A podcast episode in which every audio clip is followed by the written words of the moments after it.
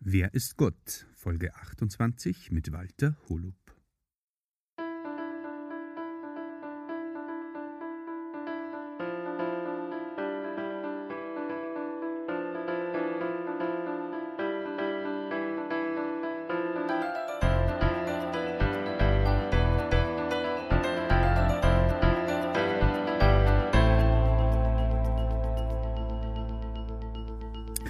Christi und herzlich willkommen. In diesem Kanal geht es um Gottes Willen. Wir reden über biblische Themen und über die Geschichten, die Gott mit Menschen schreibt. Das neue Jahr hat begonnen und ich hoffe, du bist gut umgerutscht. Ähm, heute darf ich die letzte Folge oder vorerst letzte Folge von Walter ankündigen äh, aus seiner Reihe Wer ist Gott aus dem Johannesevangelium.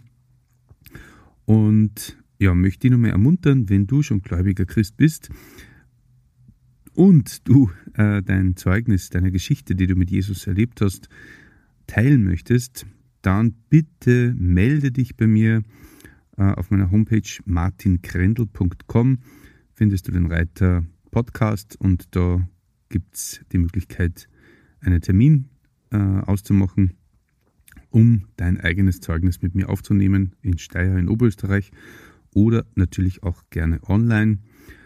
Ähm, ja, es würde mich freuen, wenn ich nur weitere Geschichten, die eben Gott mit Menschen geschrieben hat, schon ähm, ja, mit der Menschheit teilen kann. Und es ist wirklich berührend, wie manche Zeugnisse sie auswirken. Und deswegen möchte ich dich da wirklich ermuntern, äh, nicht zu denken, dein Zeugnis ist nichts Besonderes, weil ich bin immer überzeugt, dass jedes Zeugnis äh, von Jesus wirklich was Ewiges in sich hat und was Dauerhaftes, was sie auch jetzt in dieser ähm, schwierigen Weltsituation sehr, sehr positiv auswirken darf und kann. Und deswegen hab Mut, melde bei mir und wir nehmen das gemeinsam auf. Es ist ganz unkompliziert und lockere Atmosphäre. Ja, würde mich freuen, und jetzt darf ich da äh, wieder beim Zuhören, beim Walter, ein offenes Herz wünschen. Nachdem sie Jesus aus der Öffentlichkeit zurückgezogen hat, wenn wir das das letzte Mal gehört haben, zum Schluss, gibt uns Johannes, der Apostel, der das Evangelium geschrieben hat, nur mehr einen Überblick über das Thema Glauben. Dazu wollen wir heute aus dem Johannesevangelium lesen, nochmal im Kapitel 12, ab Vers 37 bis zum Ende des Kapitels bis Vers 50. Obwohl Jesus so viele Wunderzeichen vor den Menschen getan hatte, glaubten sie ihm nicht. Es sollte nämlich so kommen, wie der Prophet Jesaja vorausgesagt hat. Herr, wer hat unserer Botschaft geglaubt? Wer erkennt, dass Gott hinter diesen mächtigen Taten steht? Sie konnten nicht glauben, weil Jesaja auch Folgendes vorausgesagt hat. Er hat ihre Augen geblendet und ihr Herz hart gemacht. So kommt es, dass ihre Augen nicht sehen und ihr Herz nichts versteht und sie nicht umkehren, um sich von mir heilen zu lassen. Jesaja sprach hier von Jesus, denn er hatte seine Herrlichkeit gesehen. Dennoch glaubten sogar von den führenden Männern viele an Jesus. Aber wegen der Pharisäer bekannten sie sich nicht öffentlich dazu, denn sie befürchteten, aus der Synagoge ausgeschlossen zu werden. Ihr Ansehen bei den Menschen war ihnen wichtiger als die Anerkennung von Gott. Jesus rief laut, Wer an mich glaubt, der glaubt eigentlich nicht an mich, sondern an den, der mich gesandt hat. Und wer mich sieht, sieht den, der mich gesandt hat. Ich bin als Licht in die Welt gekommen, damit jeder, der an mich glaubt, nicht in der Finsternis bleibt. Wer hört, was ich sage und sich nicht danach richtet, den verurteile nicht ich.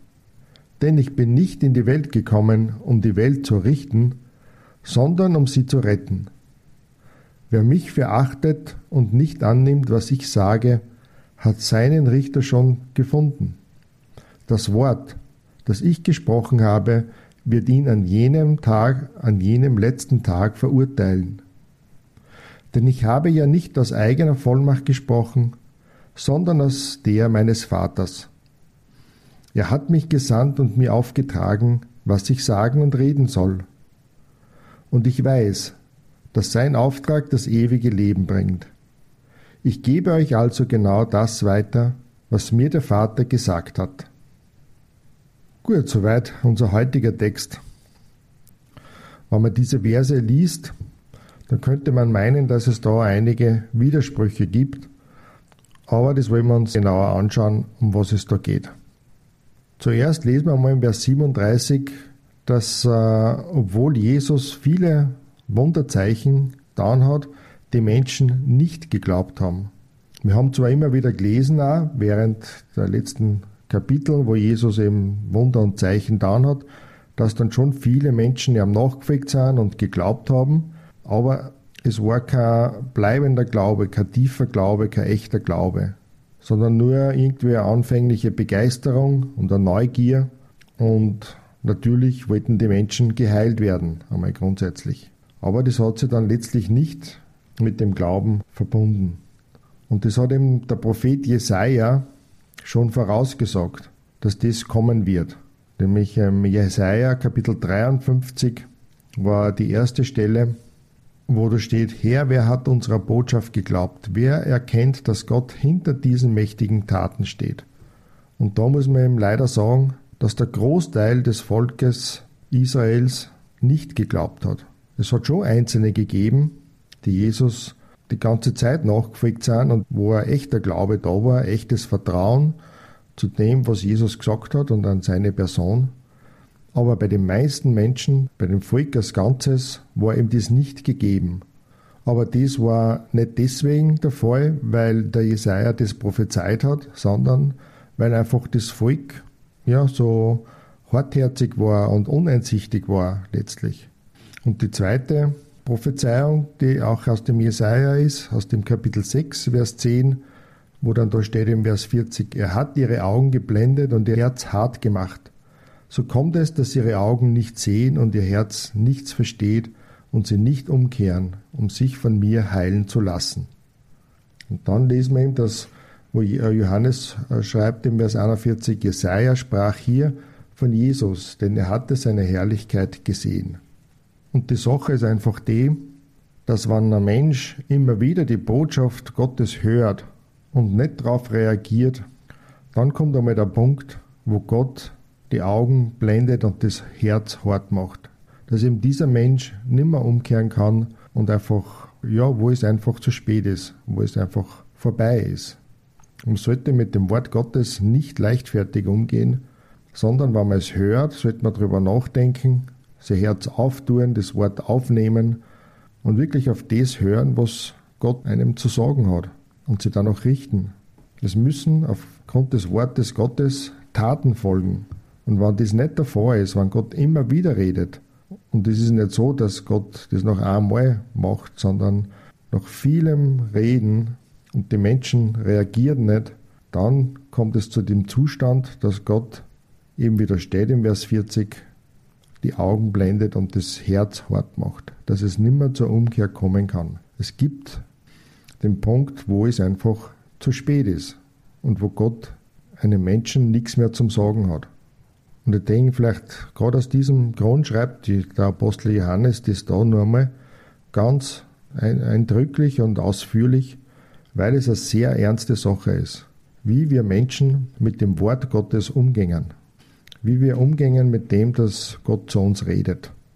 Er redet sehr lang und oftmals zu uns, aber irgendwann gibt es den Punkt, wo es keine Umkehr mehr gibt und keine mehr möglich ist.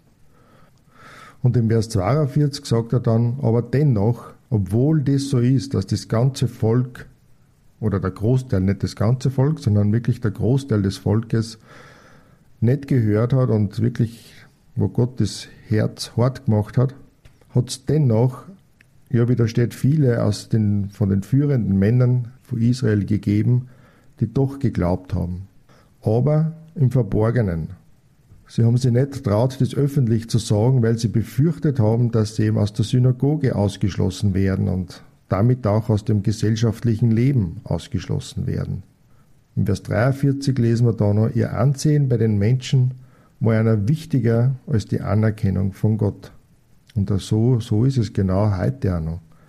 Dass viele Menschen sie nicht öffentlich sagen trauen oder vor ihren Familien, Bekannten, Verwandten sagen trauen, dass sie zum Beispiel in der Bibel lesen oder dass sie an Jesus glauben, weil sie sich vor den Menschen fürchten oder weil sie Angst haben, von der Gemeinschaft in gewisser Weise ausgeschlossen zu werden.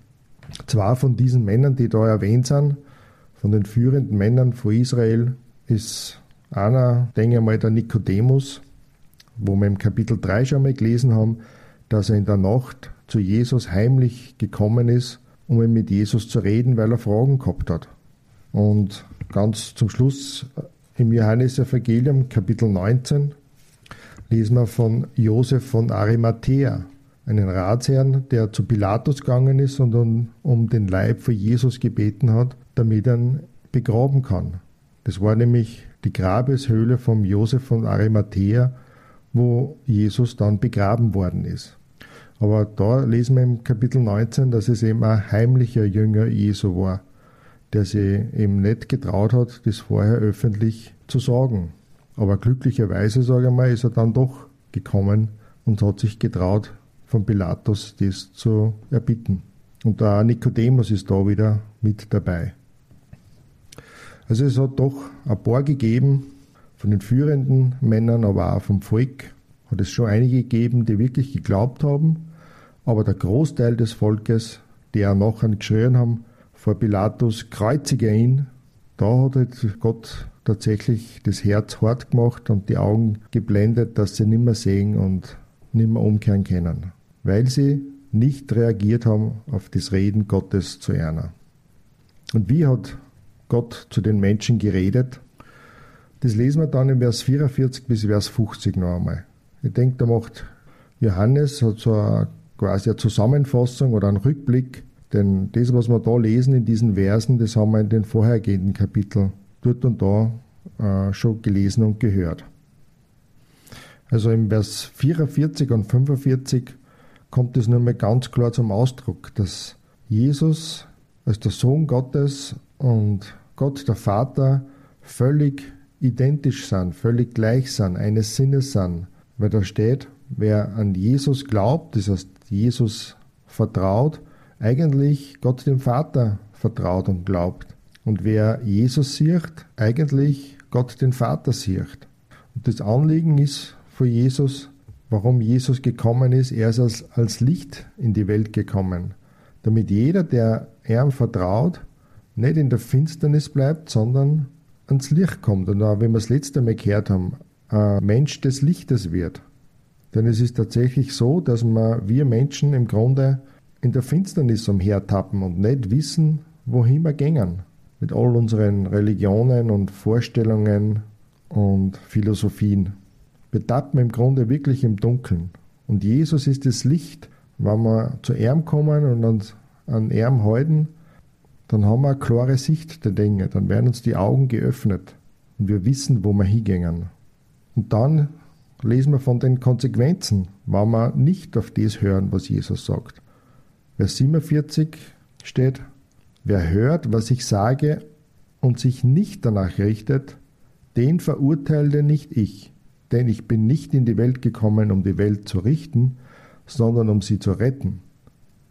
Vers 48, wer mich verachtet und nicht annimmt, was ich sage, hat seinen Richter schon gefunden. Das Wort, das ich gesprochen habe, wird ihn an jenem letzten Tag verurteilen.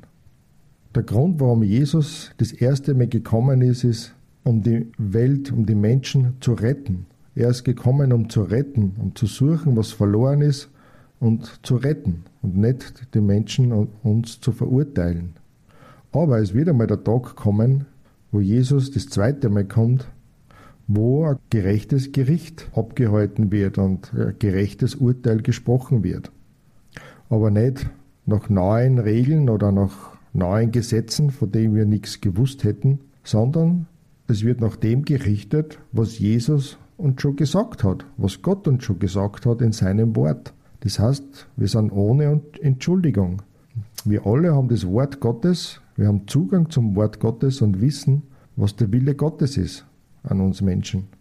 Nämlich, dass wir seinem Wort vertrauen und das dann, was er uns sagt.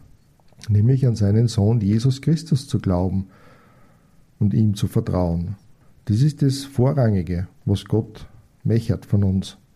Und wenn wir das nicht tun, wenn wir nicht bereit dazu sind, dann wird uns dieses Wort am, am letzten Tag, wie es da steht, verurteilen.